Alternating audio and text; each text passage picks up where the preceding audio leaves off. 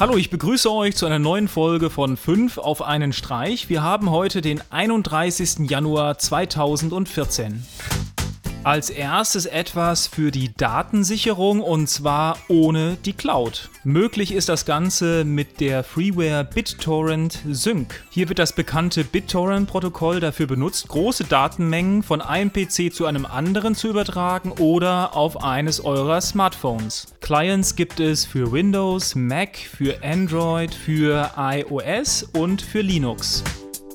Als nächstes habe ich etwas für alle Half-Life-Fans. Und zwar gibt es schon seit längerem eine Fanfilm-Videogruppe, die das Universum rund um Gordon Freeman belebt. Wer auf Fanfilme steht, der sollte bei Kickstarter mal vorbeischauen. Da wird momentan versucht, Half-Life als Actionfilm und zwar The Freeman Chronicles zu finanzieren.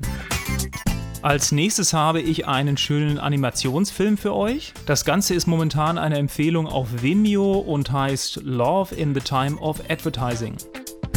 In meinem nächsten Tipp dreht sich alles um quadratische Melonen. Und das ist wirklich eine wahre Geschichte. Und zwar in Japan werden quadratische Melonen gezogen. Die Melonen werden in speziellen quadratischen Behältern herangezogen und müssen täglich mehrfach kontrolliert werden. Das Ziel ist natürlich gewesen, Melonen heranzuziehen, die man besonders gut stapeln kann. Ist schon faszinierend, was sich manche so einfallen lassen. Das Ganze hat leider einen Haken, dadurch, dass die Melonen in ihrem Wachstum ja beschränkt sind und auch weniger Licht Licht an die Melonen kommt, sind sie, nachdem sie die Behälter gefüllt haben, häufig im Inneren noch nicht reif. Für alle, die sowas zu Hause in diesem Jahr auch mal ausprobieren möchten, habe ich einen Link bei Instructables, wo euch genau gezeigt wird, wie ihr so einen Behälter basteln könnt.